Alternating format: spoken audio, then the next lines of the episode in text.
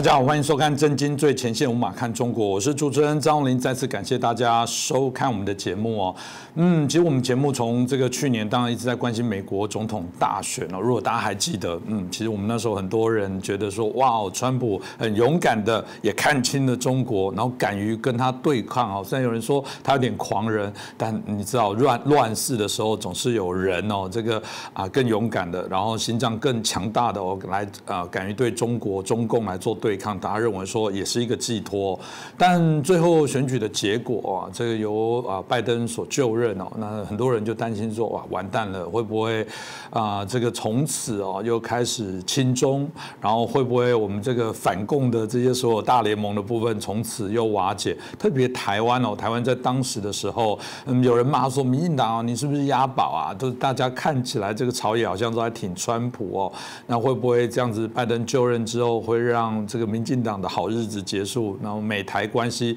可能会陷入这个啊历史的低点。可我们看到一月二十哦，这个拜登就任以来，显然这些问题哦并没有马上发生，而且啊有些动作，这看起来拜登同样也没有手软，而且延续川普的一些策策略持续的一些进行哦，当然就有许多的一些讨论了。所以我们邀请到我们中国经济学家，也是我们的旅美学者，我们陈小农博士，陈老师你好，你好。主持人好，观众朋友们，大家好。是陈老师，我们刚刚有提到这个美台关系，至少了目前看起来啊，并没有立即降温哦。不管是我们看到的啊，博流的大使哦啊来到台湾，这是断交四十多年来第一次有。然后我们看到这个拜登派他的好友也来到台湾来拜访蔡英文哦。那这过程当中，当然也对于所谓的台湾有许多的承诺。他们反而说，哇，这个其实是我们啊有史以来台美关系是最好啊最紧密的时刻。课，所以我想请老师来谈一下，你觉得这个是真的代表拜登也对台湾有一些啊，我们讲承诺，不管是从各个面向，从民主，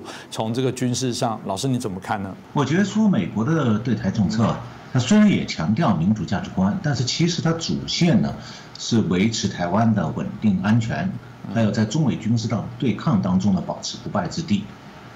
那么在美国的对外政策方面呢？其主要推动作用的是美军，还有国会里的卫国派。我以前在节目里介绍过这个概念哈。那么拜登当局之所以现在维持对以前美国历任总统那个对中共的战略模糊方针啊，他是主要还是不希望说刺激中共，为了中共自己的政治正确铤而走险。那么现在全世界都看到，中共对台湾的军事威胁是步步升级。那么其中更重要的是，许多国家呢还没有看到的是。中共的对台威胁已经把它变成了军事上一种这个和美国对抗的这个新全球战略的一个副产品，所以今后啊，中共的对台威胁已经不单纯是所谓的为了统一了，它的对台威胁本身是中美军事对抗的一个关键的环节，一个组成部分。当然，美军自然也看得很清楚。所以会接连不断的就台海危军事危机发出警告。那么对美军来说，中共的对台军事威胁与对美军的军事对美国的军事威胁其实是一回事，不能够区别对待。那必须是一体化的应对。所以中共点燃了中美冷战之后啊，台海危机就自然而然的国际化了。那么不单是说美国必须应对中共夺取第一岛链的威胁，那么日本也必须同步应对。那么台湾的地理位置是第一岛链的这个重要的一环，所以台湾既然处在第一岛链上，中共与美国的军事对抗，台湾就不可能置身事外了。所以这个是中美冷战的当中这个国际关系方面一个基本的战略背景。那么在这样的背景下，美国现在在外交层面是加紧美台的交往，制定一系列友台法案，也派人到台湾来访问。你对台湾来讲，外交层面上呢，如果想要有更大的突破，还取决于未来中美关系的走向。那么当前呢，最关键的是军事上的双方的合作。那么台湾是主动要增强自己的国防能力。那么所谓美军协防台湾，不是台湾坐等美军来撑腰，而是说国军需要有自我防卫的坚强意志力和必要的军事装备补强。那么，所谓国军的自我防卫意志啊，不但是说国军高层的决策，国军官兵也要有这样的意志力。那么同时也需要对中共的第五纵队要有必要的防范。那么只有在国军展现出来自我防卫的意志和国民展现出来同心同德守护台湾的强烈愿望，美军才能够以这个为基础来展开协防的部署。那么我看到说中共的外宣媒体啊，经常会引用台湾一些学者的话说，两岸还是要和平，不要惹毛中共。那么这种论点的根本弱点在哪里呢？就是太旧、太陈旧，他去年六月就过时了，没有用了。为什么这么讲？因为去年我刚才讲到，去年六月是中共正式宣布用北斗卫星导航系统对美国全境可以实现精准核打击。那么这就相当于说是卫星导航时代的新版古巴导弹危机。那么这个核威胁让川普当局下决心，正式开始对中共在军事、谍报、经济、政治各个层面的一个全方位对抗。那么台海状态呢？现在其实是一个高度敏感的温度计。那么这个温度计现在是因为中共点燃了中美冷战，就被放到了中美冷战这锅开水当中去。那么这种情况下，你我看不到这一点，以为这个温度计还在习近平的口袋里，他要怎么样就怎么样。那么只要好言相劝习近平，两岸就没事。那这种想法说的好听一点，现在叫做相当迂腐；说的难听一点，就相当愚蠢。那么至于中共为什么要对美国付诸于军事威胁手段，原因是说在美中美经贸谈判桌上，中共的小偷之手被抓住，因为中共做过去二十多年来的经济和军事崛起，主要是靠盗窃知识产权和技术军事机密。也靠对美国大量倾销假冒品牌的商品，那么这个问题中共是打死也不肯认错的，更不舍得放弃，因为他一旦认错守法了，那么从保证从此不再犯这样的罪错，那么首先是让中共在国际上彻底丢脸，同时也断掉他继续想要崛起的道路。所以中共最后就是掀翻了美中经贸谈判桌子，用军事威胁这个唯一他可以愿意用的手段。试图胁迫美国让步，放弃对中共的压力。但中共呢，毕竟是没有冷战的经验，他是有军事专家，但是他没有战争问题上的战略家。这种战争方问题方面的战略家，必须是要站得比习近平还有中共军方高阶将领更高更远，而且讲出来的话有权威，连习近平都必须听。那中共有这样人吗？没有啊。在极权主义国家，还有法西斯主义国家，政治领导人和军方将领常常是独断一切，根本听不进不同意见。而且，就算中国当中有人具备这样的战争方面的战略思维，他也不敢讲真话，那会得罪高层啊。那么，当年大日本帝国战败以后啊，军方将领总结教训的时候感叹的就是这一点，就说有人喊打仗，以为打就一定赢，就是没有想到过说敢打不难。难的是停下来，整个国家被送上战争悬崖，就发现找不到路下来。那么现在中共犯的同样的错误，他点燃中美冷战时想不到，冷战火点起来以后啊，它不会自动熄灭的哦。双方冷战双方是只能零和博弈，一直到其中一方彻底失败。那美苏冷战教训呢就是这样。所以现在如果有人想劝中共说你停止中共冷战、中美冷战好不好？因为中美冷战对你没好处。那这个人就会踩到中共最痛的脚趾头，因为啊，那是共涉及到中共共产党最核心的意识形态教条，就是所谓他们他们也有红色政治正确，那面关键一条就是共产党永不败，或者我们用共产党教科书的话讲，就是所谓社会主义一定战胜资本主义。那么为什么冷战的火点起来以后就不会自动熄灭呢？因为地地球上的冷战从来都是不自量力的共产党政权点燃的，那么冷战开始以后，共产党政权绝对无法后退，更不可能完全让步，因为后退让步就会撕碎他那个政治正确的教条，让他在国际上和国内都立足不稳，所以中共是只能选择对美逞强，那么这样呢是证明了他的政治正确教条了，可是冷战自然也就停不下来，只会逐步升级。是刚听了老师所介绍部分，大家也可以知道中共的这些惯过去哦惯常用的一些方式哦，但到底这个拜登看得懂吗？哦，呃，拜登过往一直被认为在中国议题上面有点骑墙派，即便到如此哦，所以我们刚一开始看起来，他也说号称是啊台美啊邦谊最稳固的时候，嗯，但是大家还是会担心哦，像我们看到这个国务卿布林肯对于所谓的过往肯定啊川普的路线，但随后的部分大家如果还记得的话，那时候拜登就说啊，这个呃新疆哦，那不这只是我们当文化差异，这不要错怪人家，这可能只是大家对于这个认知上有点不同，大家非常的错愕哦。那当然大家就很担心说，那这会不会也是拜登真的骨子里面哦，其实并没有那么反共，他还是有原来他过往然后对于中共抱有某些理想哦，甚至梦想哦，觉得嗯，我们还是给他一些机会，他还是会善良的扮演这个地球。村的一份子哦，只是我们大家搞不懂到底这个拜登政府对华的政策到底是如何哦。老师，这段时间您这样观察，你怎么看呢？呃，我想现在啊，我用词的时候，呃，会比较不用少用“拜登当局”四个字，原因是我越来越觉得拜登他已经不是一个自己能够独立决策的人。那么我，所以我用的是拜登的民主党当局。那美国现在官方的说法呢，叫做拜登哈里斯当局，行政当局。这个历史上是不基本上不用的。副总统是备位啊，他没有本来没有决策权。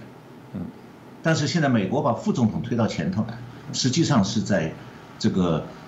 减低拜登的所谓影响力。那么什么时候拜登哪一天要是退出了？民主党说你你走吧，回家去，那么拜登当局就消灭。所以我现在想说呢，是个拜登的民主党当局，他背后实际上既有奥巴马在里面指手画脚，还有那个国会的议长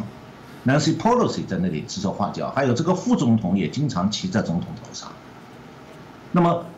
拜登的这个民主党当局对台湾的政策呢，是他中国政对中国中共政策的一个部分。那么可以说，拜登的民主党当局确实是在中国政策上骑墙的。主持人讲不错，不过他骑墙啊，不是针对中共的反应，是在国内不同的政治压力派系当中骑墙。那么我想以前在节目里提到过，就是美国影响政策，特别是对中共政策还有台湾政策，有三派，呃，我把它叫做卫国派、卖国派和害国派。以前讲过，我就不再重复了。那么这三派分别对民主党当局的中国政策有什么样的影响呢？简单来讲，卫国派主要是军方和国会议员当中一部分人，他们是很清楚看到了中美冷战对美国构成的迫在眉睫的威胁，所以呢，这个军方会反复的警告。那么我也在以前节目中也反复讲过，所以他们现在这个是。就是卫国派是要求军方立即采取坚定的应对来维护印太地区的稳定，那么这样才能够守护美国的国家安全。那么这样呢要求呢，拜登是通过对军方行动的默许，还有美国国务院安排的对台对日政策呢，呃，实际上是体现出来的卫国派的主张了，这大家都能看到。那美军对共军威胁的反制也是越来越清晰，越来越强硬。那么。同时还有一个卖国派，它在哪里呢？主要是美国的商界和教育文化界，里面有大量的卖国派。那么商界呢，是希望中美冷战熄火，这样好取消对中国的这个贸易关税，还有出口限制。那么教育文化界呢，希望有更多中国留学生到美国，这样大学可以赚钱，那个教授开课呢也有人听，不然他自己饭碗就敲掉了。那么还有一些是从事中国研究的，还有一些从事理科研究的教师，他们是希望中国大陆留学生去修他们的课，有帮他们做研究，还可以为通过他们拿到经费。所以他们对 Trump 的全方位对抗中共的这个政策是恨之入骨的。那么 Trump 离开以后，他们是确实盼望马上就恢复奥巴马时代的那种对中共妥协让步那种磕头政策的。但这一派人有一个难处，就是。中共啊，他坚决不让步，这样的话就让他们找不到逼美国行政当局对中共让步的一种借口。那么，所以呢，不是拜登的民主党当局内部忽视熊猫、拥抱熊猫派的声音，而是熊猫现在总是挥舞着它的利爪，张开大口，露出利牙，这样的话，它就没有办法拥抱这只熊猫啊。所以，他也没办法讲说，你看那个张牙舞爪的那个熊猫现在非常乖，它明明是很凶嘛。所以现在这样的话，作为一个结果，就是说。这个美国经济上的不少政策，现在是只能延续川普时代的既定方针。那每次拜登派人去和中共联接触的时候呢，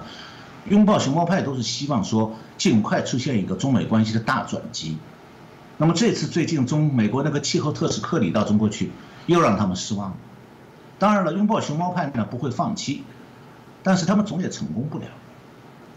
那么除了这个卖国派以外，还有一派是害国派。就是他们不关心熊猫凶不凶，也不关心美国有没有危险，他们就关心一件事情，什么事情呢？就是自己这一派的政治正确的政策清单要坚定不移的实行，不但在国内要贯彻到底，而且要推广到全世界。目的呢，就是要通过证证明说政治正确是普世价值，这样来实现政治正确派在美国国内和在国际上的一统天下。那么也就是说。政治正确派，他们想要有长久的一派专政。那么，他们其实对中共的一党专政是并不痛恨的，因为彼此都是追求一党专政嘛。那么，政治正确派的政治清单呢，大体上都是奥巴马时代提出来的，现在正在迅速推行。我后面会谈到一点。呃，所以现在奥巴马而不是拜登，才是这个害国派的精神领袖。从这个意义上讲。奥巴马现在通过操纵白宫，仍然在当美国的半个家，而这个他当半个家是美国的灾难。那么到目前为止，说可以影响政策的这三派啊，还没有公开的打内战，互相攻击，而是各唱各的调，各唱各的歌，彼此互不妨碍。所以美国的政治，还有美国的决对外关系的决策，就是这种状态的混合。那如果是看不懂这种复杂的局面呢，就比较容易会把一派的一个诉求看作是美国整体政策的唯一方向。其实美国的政策形成到现在为止并没有整合在一起，对中共的政策也更是如此。那么中共呢一直对美国的政策转向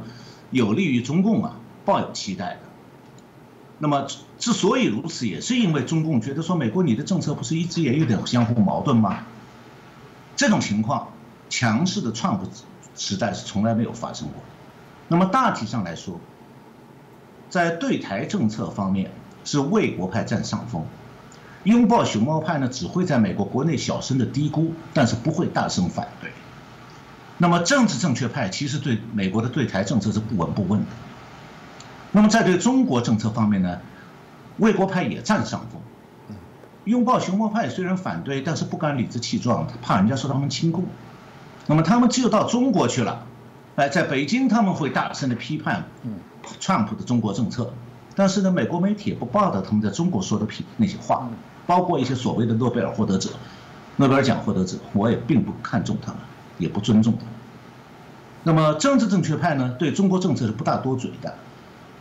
那么这样的话就有一个问题，就当我们谈到美国的专家也好，美国的政客也好，美国的。这个各种人物，他究竟属于哪一派？有时候不太好判断。那么，我觉得有一个尺度可以来量一量的，那就是说他在中国政策上是不是主张缓和中美关系？基本上你就可以知道他什么人了。拜登当局任命前国务卿克里担任一个前所未有的这个莫名其妙的气候特使，这次又把这个气候特使派到中国去，这个不是卫国派的诉求。也不是卖国派的诉求，是害国派的诉求。因为在政治正确派的政策清单上，全球气候问题位居前列。呃，但是全球气候问题到底是个真问题还是假问题啊？美国现在国内在政治正确派的政治压力下，已经不容许自由讨论了。那美国民主党当局是所以派气候特使去中国，是为了配合，要中共配合他。让民主党这个气候政策得分。那这次克里去访问呢，中共没有给这个前国务卿面子，只是在一些空洞的话题上讲空话。那美国是要在四月二十二号到二十三号主办这个四十国气候峰会，那么主要是想目标呢是要把美国民主党政治正确派这个气候政策盖上一个，在通过全四十国气候峰会盖上一个美国主导这么个印章，塑造一种说是美国登高一呼万山响应的这种效应。那么中国是世界上燃烧煤炭最多的国家。所以，如果习近平能够参加这个视频峰会呢，拜登的民主党当局就会觉得说事情蛮圆满了，所以就拜登政府向习近平发出了预参加那个四月二十二号那个四十国气候峰会的邀请。那么，克里这次去访问中国的关键任务也是说，要说服习近平参加这个峰会。但是，克里访问结束了，美国仍然没有得到习近平是否会参会的确切消息，一直到今天。中共才正式宣布说，习近平要参加这个气候峰会了。这说明呢，中共尽管要做出比较强硬的对美姿态，其实还是非常想拉近和美国的关系。所以最后答应参加这个会，给拜登一个面子，不要搞得太僵。下面我给大家介绍一下，这个四月十九号，《华尔街日报》发表一篇社论，标题叫做《克里在气候问题上磕头》，将 Kerry's climate 磕头。这是这个报社的编委会去年就《华尔街日报》的编委会去年就讲过，让克里负责和中国的气候谈判，无异于穿着大木桶回家。什么意思呢？就你去谈判，最后把衣服输光了，你只能穿穿钻在大木桶里头，扛着大木桶回家。那么这次这篇社论，四月十九号社论说呢，这次会谈所有空洞的废话，并不是没有代价的，它会损害美国的威望。也会让美国错失参与更重要议题的机会。把气候问题作为拜登政府早期对华访问的唯一焦点，这都无异于告诉中国人，美国将这一问题置于双边关系的其他问题之上。如果这意味着美国不会在台湾、香港、北京对湘江、南海、朝鲜知识产权等问题上与美国打交道，那么中国是很乐意在气候问题上喋喋不休的。但北京很清楚。他会无视任何可能影响中国经济增长的碳排放承诺，所以《华尔街日报》社论说，克里的上海之行没有引起中国方面的反应，呃反反思，反而给了中国领导人一个展开公关攻势的机会。所以最后呢，社论说，这次双方会谈没有任何新的协议，这是件好事，因为任何气候协议只会是单方面限制美国。那么其实啊，中共并不认同美国民主党那个政治正确派的所谓的。这气候政策，那么客观的讲呢，这种不认同，也不是完全没有道理的，因为美国民主党的所谓气候政策已经变来变去，很变了好多了。以前我们都记得高尔副总统时代是叫做地球暖化，这说法后来科学上已经靠不住，这被证明不存在的。所以呢，现在变成了气候变化，说要应对气候变化政策，这个话其实说起来是废话。地球上气候不是永远在变化吗？问题是到底在怎么变呢？什么原因引起的？你分析计算的根据和方法正确吗？从科学角度来看的话，里面问题多多，根本就没有可靠的结论。那么中共在环境上所关心的，其实就是一条，它烧煤，然后导致粉尘过多，然后这个空气污染了，所以它要限制烧煤，但是它根本不关心什么二氧化碳排放过多。我这里插一句，如果有研究这个气候问题的专家，呃，其实你们应该知道，全世界现在政治正确派的研究气候问题的方法有个大错，他只分析气二氧化碳排放，不分析二氧化碳吸收。地球上从我们中学生物课都学过的，植物会吸收二氧化碳，那么气候学家从来不分析二氧化碳吸收，所以。非洲没有植物的地方和美国、加拿大大量植物的地方，二氧化碳的排放以后的吸收度是不一样。我这里不多讲了。那么中国以前加入西方国家的巴黎气候协定啊，是因为奥巴马承诺说每年给中国补助，帮助中国去减少燃煤的污染，有钱好赚，中共当然不拿白不拿。那么至于现在美国民主党当局这个气候政策。中共其实主要是利用这个机会，要美国在经济政治上让步，同时呢，中共还要向美国展示所谓他的国际影响力。所以就在这个克里四月十六号在上海在商谈和中共官员商谈的时候，当天晚上，习近平就同法国、德国的领导人开了一个所谓的气候问题峰会。仅凭这个动作想表示什么呢？就是说，不要以为美国你才能开气候峰会，我照样把法国、德国领导人拉来参加我开的气候峰会，人家也给我面子啊。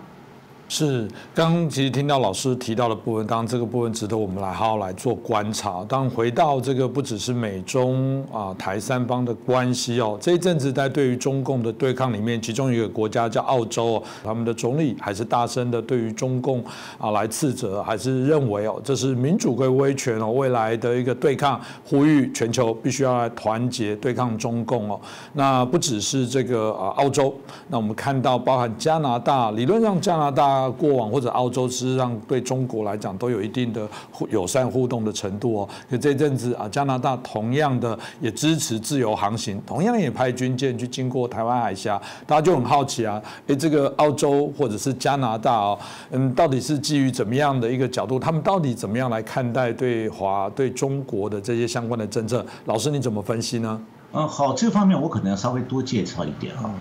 就是在中美冷战当中啊。与美国利害相关的国家里头，除了台湾和日本，就要数澳大利亚了。那么我以前在节目中介绍过中共的印太战略。那么这战略的基本目标呢，就是说他对美国实行战略的核威胁，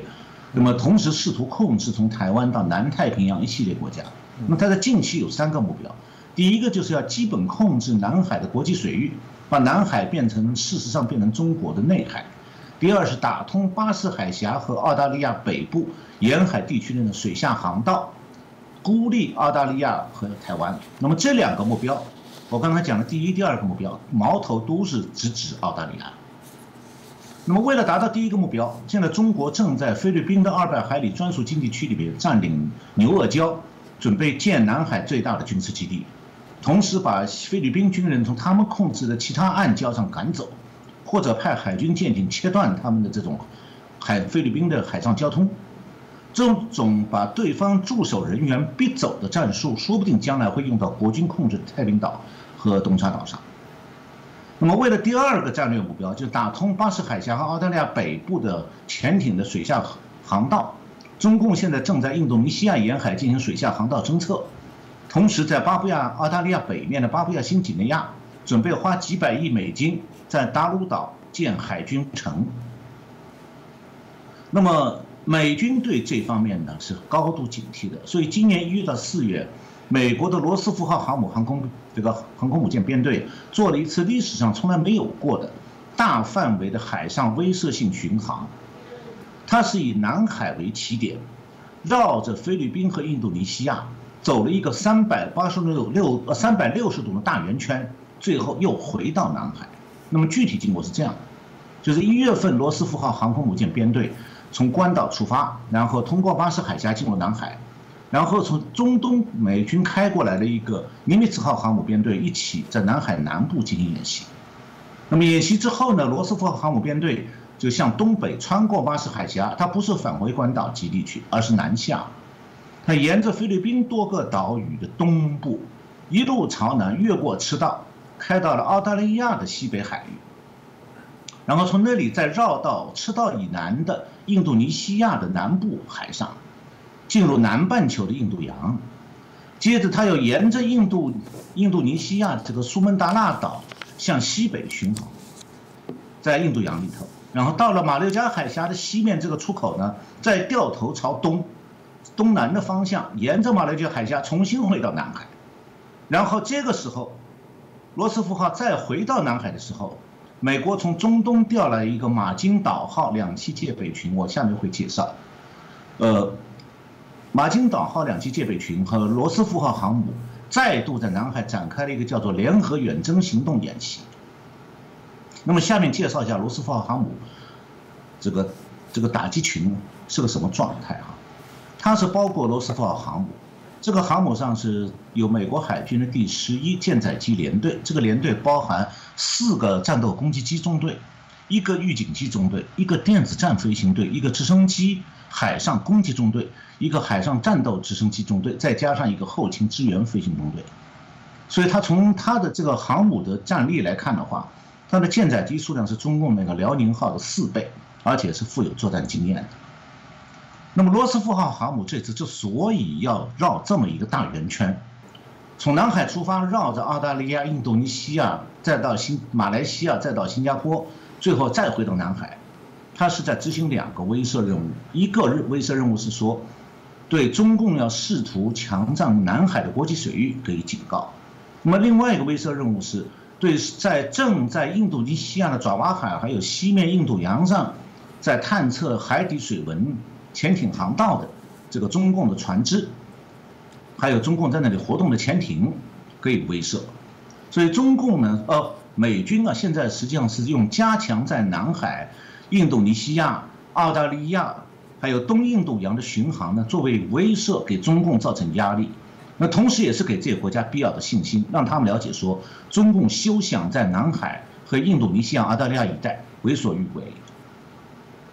那么，台湾的观众可能对美国的航母打击群有一些了解，但是对美国海军和海军陆战队的一个两栖攻击群可能不大熟悉。那美国海军一共有两个两栖攻击舰攻击群舰队，一个是常驻日本的冲绳，旗舰是美利坚号中型航母；一个是经常停留在波斯湾外海，旗舰是叫做马金岛号中型航母。那么驻冲绳这个两栖攻击群舰队呢，是为了预防东海地区的突发事件，也就是说，它实际上是要保护台湾的。那么另外一个驻中东的两栖攻击群舰队呢，美国海军最近宣布了，把它从此调离中东地区，改归美军印太司令部指挥。那意味着什么呢？就美军一共两支海上突击军突击群舰队，那么现在全部都部署在中国周边了。那么这种军事部署是对中共在南海和东海的威胁做出了直接而明确的示意警告。那么所谓的两栖攻击群舰队，核心呢是一艘两栖攻击舰，美军是这么叫它的。实际上它是一艘中型航母，外形和大型航母是一样的，它可以携带多架直升机，同时也可以起降 F 三十五战斗轰炸机。它的主要任务是把海军陆战队的突击部队送到突击发生冲突发生的地区。那这次这个马金岛号两栖攻击群在南海水域和罗斯福号航母编队共共同演习，就是针对中共强占南海国际水域、造岛建海军基地的这种行动一种威慑。那么看来啊新调来这个马金岛号两栖攻击群啊，今后会分担这个驻冲绳的两栖攻击群的责任务，就是说，今后冲绳的那个美利坚号旗作为旗舰的两栖攻击群。以后不用再负责南海的事情了，他不需要又兼顾台海又兼顾南海，南海呢可能转交给这个马金岛号两栖攻击群，所以说如果说罗斯福号航母编队呢，主要是从空中海上对中共在印度洋、太平洋地区的活动展示威慑力，那马金岛号两栖攻击群呢，它所威慑的就是在南海国际水域造岛的那些海军基地上的中共海海军的地面守卫部队。我看到罗斯福号航母的指挥官海军少将，他叫做 Doug Verisimo，把航母打击群的能力和马金岛两栖攻击群的能力相结合，可以提高我们的战术技能，并表明我们对印度洋和太平洋安全与繁荣的持续贡献。美国海军和海军陆战队联合团队在这个地区是一直是一个稳定的力量。那么。马金岛号两栖攻击群现在是包含一那个马金岛号本身是个中型航母，然后有一艘叫 Somerset 号的两栖船坞登陆舰，还有一艘叫做 San Diego 号的这个两栖运输舰。这个马金岛号本身是搭载一个直升飞机中队、一个轻型反潜直升机中队、一个战术空中控制中队、一个海军陆战队的支援登陆直升机直升机中队。另外，它还有一支海上远征部队来组成的地面战斗部队，还有一个攻击骤艇部队和一个作战后勤营。那么，他的第三两栖中队指挥官叫做 Stewart b e t s h a n s k y 他讲过这样的话：“他说，这支远征打击部队充分表明，我们能对任何突发事件做出反应，制止侵略，让。”这个，并且为自支持自由和开放的印度太平洋地区提供区域安全和稳定。那么在这样的中美军事对抗的背景下，美军现在的航母编队是在我刚才讲过，是在澳大利亚大门口这里巡航，对中共的活动进行威慑。所以澳大利亚自己也很清楚，他现在也需要卫国了。所以澳大利亚总理四月十五号就不点名的批评了这个中共的威权统治，他是通过视频在参加印度举办了一个关于地缘政治和经济的多边论坛，叫做 Rasina 对话。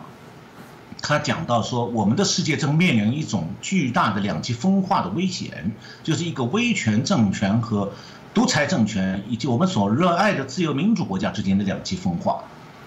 这个澳大利亚总理 Morrison 说呢，经济胁迫被用作治国的手段，自由主义的规则和规范受到攻击。这个威权政权，他讲的其实就是中国，因为中共对澳大利亚采取了一系列的经济制裁规则，呃，一一系列经济制裁措施。目的呢是想让澳大利亚放弃澳大利亚自己的十年国防计划，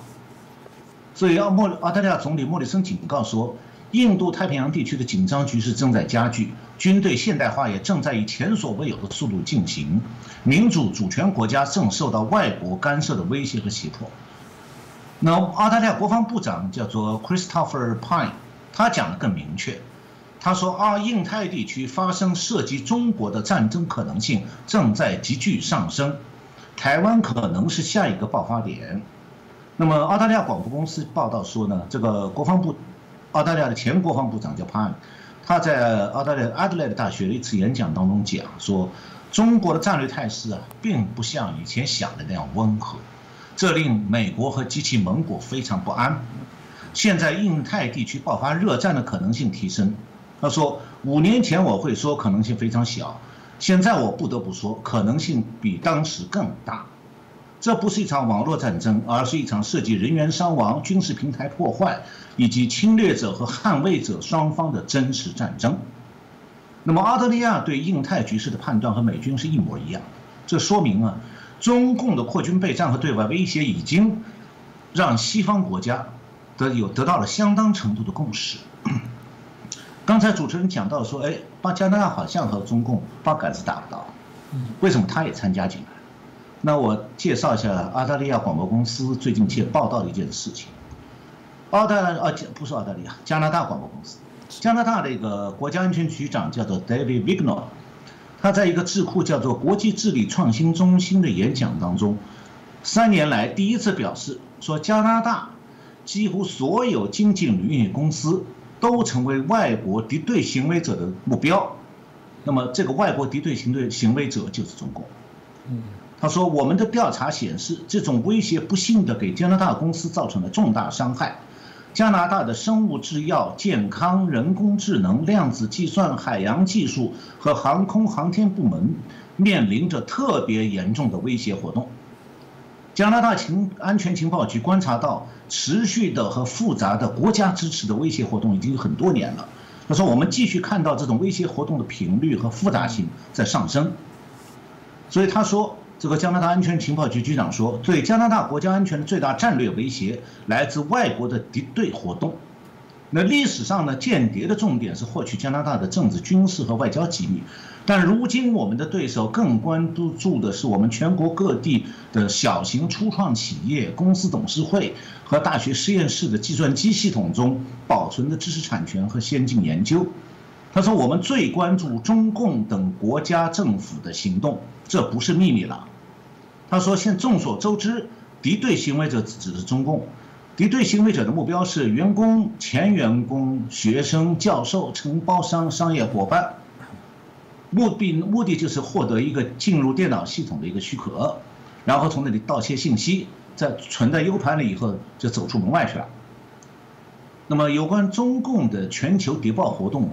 我们以后有机会再专门介绍，因为那是也是一个很丰富的题材。是，谢谢老师哦。刚刚老师提了之后，我们当每次都会想这个问题啊，就是说，嗯，对啊，中共也是对自己信心满满，可以同时对这么多国家都展开了啊战狼的外交，或者是我们刚刚提到无所不用其极，做了许多的一些方式。这阵子又被查到说，哇，连一个餐厅装的监视器，有些资讯资料都会回送回啊中国等等哦。所以我们从前面。聊到现在，老师，你到底会怎么样重新来界定所谓的啊拜登对中国对华的一些策略呢？呃，主持人问的问题很好，嗯，就是大家搞不太清楚啊，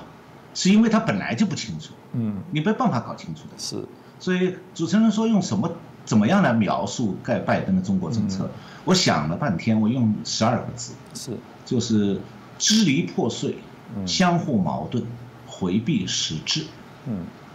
所谓的回避实质，是指说他不敢公开承认中共是战略的敌人，是军事威胁这个实质。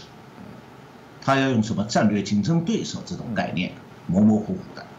那么所谓支离破碎、相互矛盾，是说他的很多政策不是理性思考的结果。而是按照政治正确派意识形态的神主牌在操作，那么这些乱七八糟的一政治正确派的神主牌政策呢，本来就是一团混乱，那自然就免不了支离破碎、相互矛盾。所以在这种欺，我们说拜登在骑墙，他这个骑墙态度背后，有一些是很多人看不透的。美国民主党当局这个意识形态背后啊，它的背景是什么？这是拜登这个。对中很多政策支离破碎、相互矛盾的一个根源。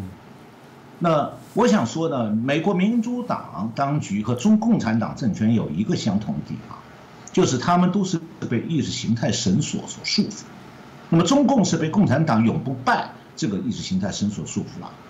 那民主美国民主党是被他自己列在政治正确那个清单上的各种他自己规定的政策束缚住了。前面我们讲过这个气候政策，气候政策就是它的清单上排在前头的一个。嗯，那么政治正确的清单上还有这样一些东西，我讲的大家不要笑，都是事实啊，现在正在做的。比方讲，对美国黑人要给历史补偿，但不管你祖上这个是不是黑奴，一律要优待，就是凭肤色优待。还有呢，美国黑人现在变成出现说在很多州变成犯罪宽容，就说黑人杀人了。没事，警察不抓。别人警白人杀人，警察杀了黑人罪犯，那抓警察。这是一一种政策，还有一个叫做性鉴别政策，就是说现在拜登政府按照民主党的要意识形态推出来，叫做一个人是男是女啊，你不能这个生理上做鉴定，你必须自我心理鉴定。就我说我是女的，你就得认为承认我是女的。而且呢，这个男女应该同厕，儿童要开始变性的教育。另外呢，对家庭关系也有新的政策，规定说不许在家在这个学校、公共场合和家里面用父爸爸妈妈、兄弟姐妹这样的称呼，那样说是那是侵犯同性恋者的权利。还有呢，最近还有的州提出来，马上那个波那个马萨诸塞州。提出来近亲近亲要允许结婚，再就是美国现在正在开放南部边境，让大批中南美洲的非法移民自由进入，这也是他的政治正确派的政策。还有这两天，更进一步宣布，美国全国对大麻解禁，鼓励大家抽大麻吸毒，而且规定银行必须给大麻生意提供贷款。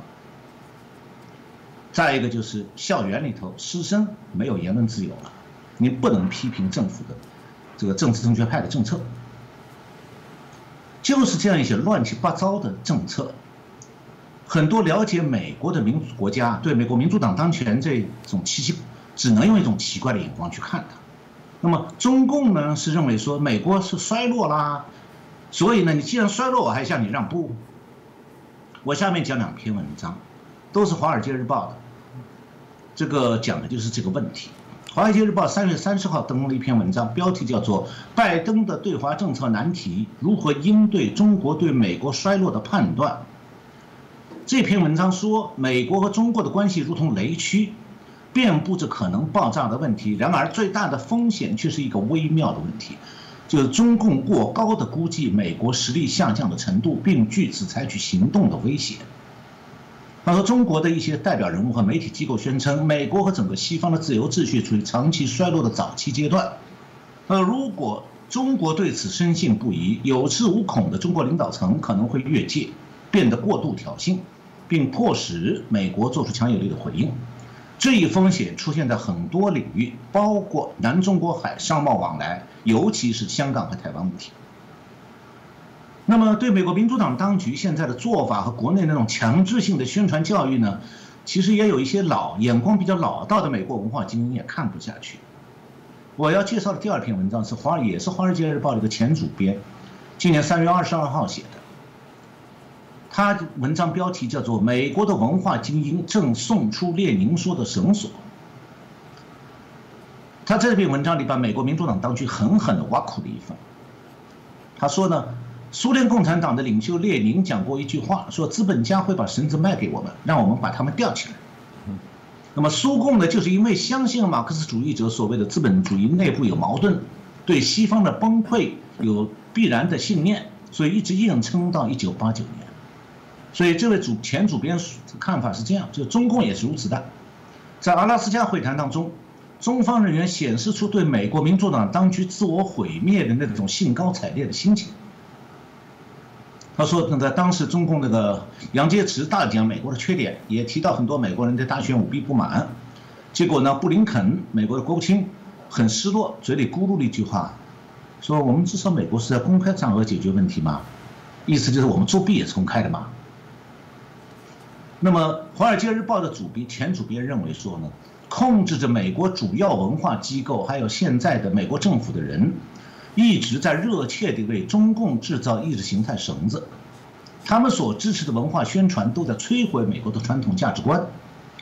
而这个美国的传统价值观在世界上的权威的主要力量，就是美国这个最伟地球上最伟大的国家是建立在人类尊严和自由的普遍理想之上的。他说，问题是现在中共按照美国民主党的宣传认为说，美国传统价值观是假的。只是个口号，是骗人的。然后，这个《华尔街日报》前主编说，当一个国家指的是美国，当一个美国国家的领导人认为他的基本价值观是邪恶的时候，他如何在全球意识形态中取胜？所以他说，美国民主党人的这意识形态其实是以马克思主义的结构性压迫理论为基础的。我现在讲这个这句话呢，我想。我们大学里面文科的很多老师是台湾的老师，其实在美国留过学的都熟悉这套啊，你们知道，我不用解释。然后《华尔街日报》这篇文章说，在使马克思主义的观念适应经济现实方面，中国人被证明比俄罗斯前辈更加熟练。正如列宁所预言的那样，他们在这个过程当中得到了美国资本家的大量帮助，而我们的文化精英也一直在忙着把刽子手的绳索出口到太平洋去。那么我在这个节目当中之所以介绍这两篇文章，是想帮助台湾的朋友啊，对美国的政治现状多一些客观的了解。这两篇文章的观点相同，呃，同时他们的观点也说明一个问题，这不是说我个人对美国民主党的偏见，我的看法和这两篇文章的作者也是相同的。所以台湾是必须要继续和美国合作。但是也必须清楚的看到，说美国本身现在确实充满了矛盾，不再像以前那样是一个整体的、内部一致的或者基本一致的一个状态。那么这种矛盾可能会让中共钻空子，也可能让中共变得更强硬。不过我想说一句，就是一个放低身段、姿态软化的中共政权，其实比一个狂妄自大的中共政权更加危险。那么过去几十年的中美中关系，还有两岸关系，都一再证明了这一点。那么最后呢，我想再介介绍一下，呃，美国的自由亚洲电台对奥巴马时代担任白宫国家安全事委员会亚洲事务资深主任的一个一位，叫做 Evan Medeiros，他的中文名字是麦埃文，对他这个采访，他虽然也是民主党，但他对中美关系的看法还是相当客观的。我想大家听了我对他观点的介绍，就会理解为什么我说，就是美国民主党里面其实也有卫国派的。这在这个采访中，这位拜艾文说呢，他说比起苏联，中国是一个更加复杂的挑战者。美苏冷战期间，双方的竞争主要是意识形态上、国家安全上。那美中竞争里头，不仅有安全上的，有某种程度上意识形态竞争，而且还有科技和技术、经济上的。那么中国又作为世界第二大经济体，已经深度和世界其他国家在整合，所以它是比俄罗斯更强大的竞争者。他说，美国要拥有能改变中国行为的影响力，比过去更艰难。他指过去是指美苏冷战的时候。他所以他认为，在日益激烈的战略竞争格局中，包括美国、美国政府、美国企业与美国消费者，可能都不得不做出一些选择，有一些还可能是代价高昂的。他说，美中两国会为了国家安全而有针对性与选择性的脱钩，随着竞争的加剧，双方会在经济上逐渐疏离。就他把它，他的原词是 economic disengagement。那么他在采访中还说：“他我我觉得根本问题还是美国的威慑能力。美国需要仔细检视中国的台海造成的挑战的性质，然后双管齐下，确保调整自己在军事上和外交上的准备和姿态，来应对中共的挑战。那美国还需要非常仔细地审视台湾面临的安全挑战的危性质。”他说：“有很多人非常关注中国可能全面入侵台湾，但是但我更关注的是。”中国对台湾的胁迫越来越大，而且多元，包括在台海频繁的军事活动、外交空间的压缩，甚至是假信息和政治上的操控。他说：“我认为美国应该更广泛的厘清这些问题，也就是要如何威慑并回应中国的这些对台威慑、呃威胁，要最大程度减少中国胁迫和侵略台湾的机会。美国还需要和台湾讨论如何在台湾社会中建立更强的抵御能力。”包括在经济上和军事上，才能够让台湾面临中国胁迫时不那么脆弱。我想啊，他这些看法不仅对美国来说是中肯的，对台湾来说也是中肯的。那么我今天就讲到这里，谢谢大家观看。是，谢谢老师哦，清楚的做一些分析哦。其实从我们大家一个大灾问说，民进党有没有压错吧？哦，到后来看到整个拜登政府这相关政策的这些延续哦，然后整个国际形势，各个国家对于中国的这个本身的政体，中共本质上的一些认识哦，产生许多的拉拔。那老师刚刚也提了非常多的一些案例例子哦，啊，不同的一些观点哦。当我们呃看到有些是看来有中共惯用一些手法法。去做内部的分化矛盾，造成你们内部的一些动乱跟动荡啊。过往中共用这样方法，长期大外宣，长期对于这些国家的深入，我想难免都有他们在树立、培养他所谓的亲中派，而造成他们内部的一些矛盾哦。那另外，我想我们当然尊重价值的各种多元哦，但我们比较怕的是这些价值多元，但做决定之后是不一致的。我在节目也讲过，呃，黑命贵我不反对啊。但但是如果要严谨的说法，应该是命都贵，任何的命都贵。今天黄种人、白种人、黑人都一样，那应该一视同仁，一致对等哦。如果我们今天认为人权很重要，当你看到中国在侵害，你怎么可以是晋升而就有所差别？我想我们节目至少，呃，我们自己，我们包含许多来宾都是这样的自我的一些要求。那今天很谢谢我们陈小龙博士哦，带来啊非常精辟的这些分享。但我们希望大家如果喜欢我们的节目，帮我们的节目分享给更多的朋友，也欢迎大家支持，让我们的啊支持者更多，让我们的影响更大。再次感谢陈老师，谢谢主持人，谢谢我们的观众朋友们。